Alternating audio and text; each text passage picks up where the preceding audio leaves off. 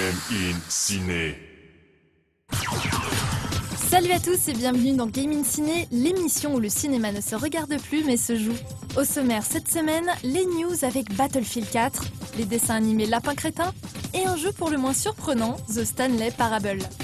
On enchaînera avec un coup de projecteur sur la nouvelle production Telltale, The Wolf Among Us, avant de terminer avec un dossier complet sur le nouvel Assassin's Creed. Allez, c'est parti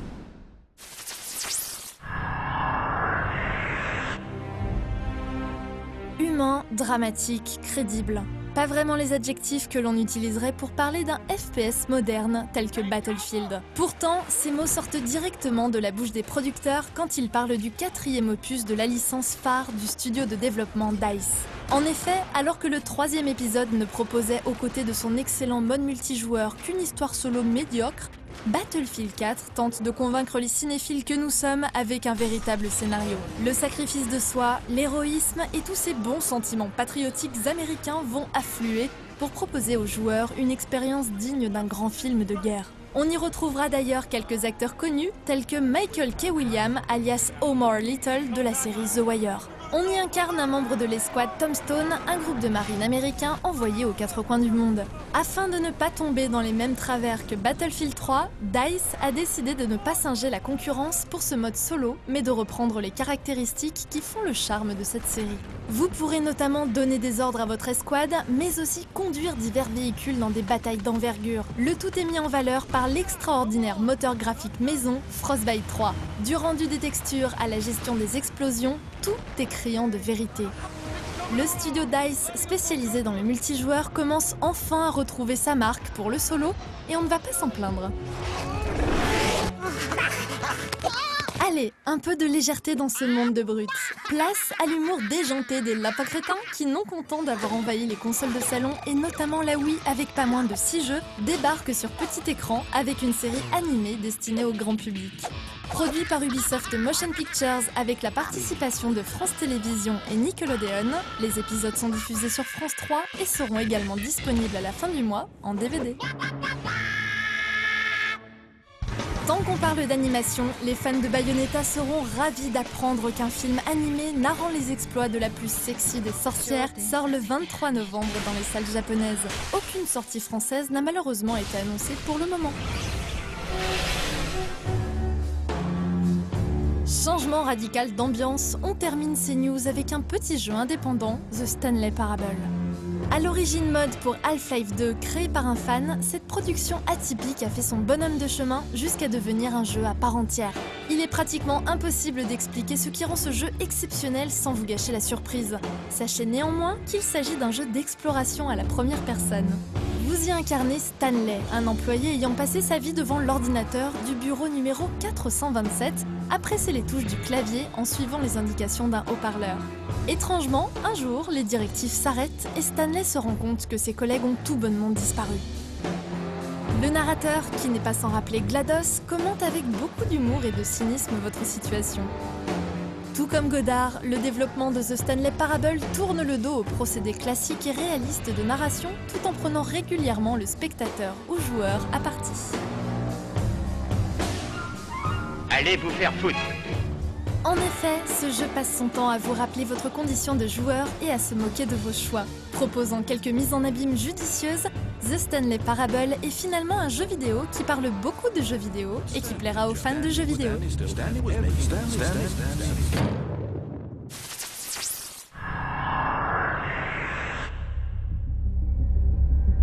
Après avoir connu son heure de gloire dans les années 80 et 90, le point and click est petit à petit devenu un genre mineur et jusqu'à l'année dernière, personne n'aurait parié pour son retour sur le devant de la scène.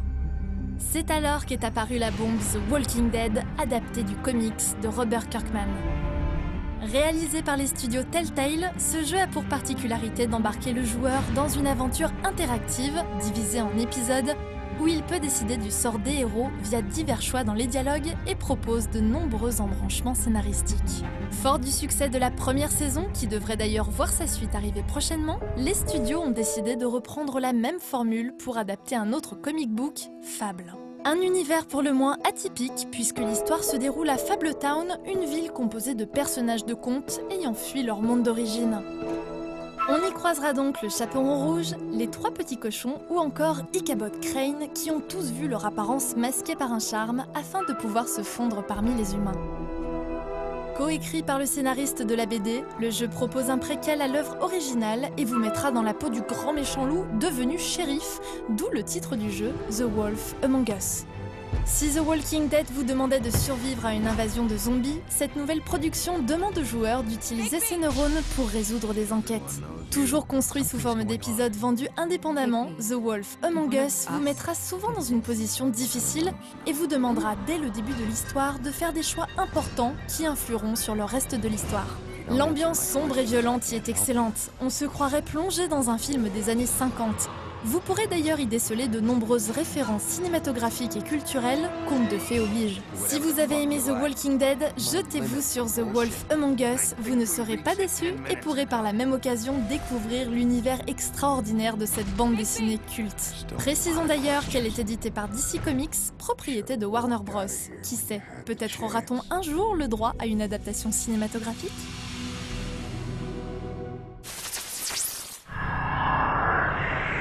Le mois de novembre arrive et avec lui son lot de suites de licences à succès, espérons chacune se trouver une place dans la hotte du Père Noël. Mais alors, ce nouvel Assassin's Creed, redite banale, machine afrique ou véritable création originale? Alors que le troisième opus avait ouvert la voie maritime en proposant quelques combats et déplacements en bateau, le quatrième volet transforme l'essai en reposant le plus gros de son gameplay sur les mers des Caraïbes. En effet, vous incarnez le corsaire Edward Kenway qui passe une bonne partie de son temps à la barre du Jackdaw, un navire lourdement armé. Comme à son habitude, la série Assassin's Creed dépayse le joueur en lui proposant de découvrir une époque, un lieu, un univers. Et cette fois-ci, place aux pirates. Un genre phare du cinéma des années 50-60 est relancé en 2003 par Pirates des Caraïbes. Un univers par contre étrangement sous-exploité dans les jeux vidéo. En effet, à part quelques exceptions telles que la série Sea Dogs ou encore le Pirate de Sid Meier's, le genre ne semble pas convaincre éditeurs et développeurs. Mais alors, pourquoi un Assassin's Creed chez les pirates? Parce que d'abord tout le monde aime les pirates. Euh, c'est un peu une réponse, mais c'est vrai, c'est vrai. En fait, pirates, tout d'un coup, tout le monde se projette. Par contre, euh, pourquoi on l'a fait cette fois-là maintenant? Parce qu'on s'est rendu compte il y a deux ans, quand Assassin 3 était en développement, qu'on avait tous les éléments, vraiment toute la technologie pour nous permettre de faire ce vrai premier grand jeu de pirates. On avait les villes évidemment, mmh. on avait la nature, on avait les bateaux, et là on était prêt à rendre l'expérience pirate euh, à sa juste valeur. Et c'est réussi. Pour vous plonger dans cet univers, Ubisoft a modélisé trois villes principales, Kingston, La Havane et Nassau. Si elles manquent malheureusement un peu de verticalité, l'ambiance y est très bien rendue et vous aurez vraiment l'impression de faire un bond dans le passé. Mais c'est au sein de la végétation luxuriante des îles ou lors des balades en mer que l'on s'amusera le plus. Attention toutefois à la météo. En effet, de violents orages et tempêtes peuvent éclater à tout moment et rendre la mer très agitée. Parmi les nouveautés les plus sympathiques, vous avez désormais la possibilité d'aborder un bateau après l'avoir affaibli ou encore faire de la plongée sous-marine au milieu des requins afin de chercher des trésors. À côté de la quête principale, vous pourrez bien sûr participer à une tonne d'activités secondaires. Des missions d'assassinat sur terre ou en mer, de la pêche à la baleine, visiter les plantations, mais surtout libérer les tavernes. Finalement, l'intrigue, tout comme le gameplay, est assez classique et très bien construite. Un opus de qualité, mais avec la sortie d'un épisode par an, on espère qu'Ubisoft ne va pas se reposer sur ses lauriers et nous proposera quelque chose de différent pour le prochain volet. Après tout, ce qui distingue Assassin's Creed des autres jeux du genre, c'est sa faculté à nous plonger au cœur d'une aventure passionnante, mais surtout dépaysante. On n'oublie pas le film produit et interprété par Michael Fassbender, toujours prévu pour 2015. Il y a une équipe de marque dont je faisais partie avant qui vise justement à harmoniser toutes les créations pour continuer de bâtir ce grand univers transmédia justement multi-support. Si le mystère plane toujours sur l'époque durant laquelle se déroulera le long métrage, on espère que Michael Fassbender respectera l'esprit de la série et nous proposera un film exceptionnel.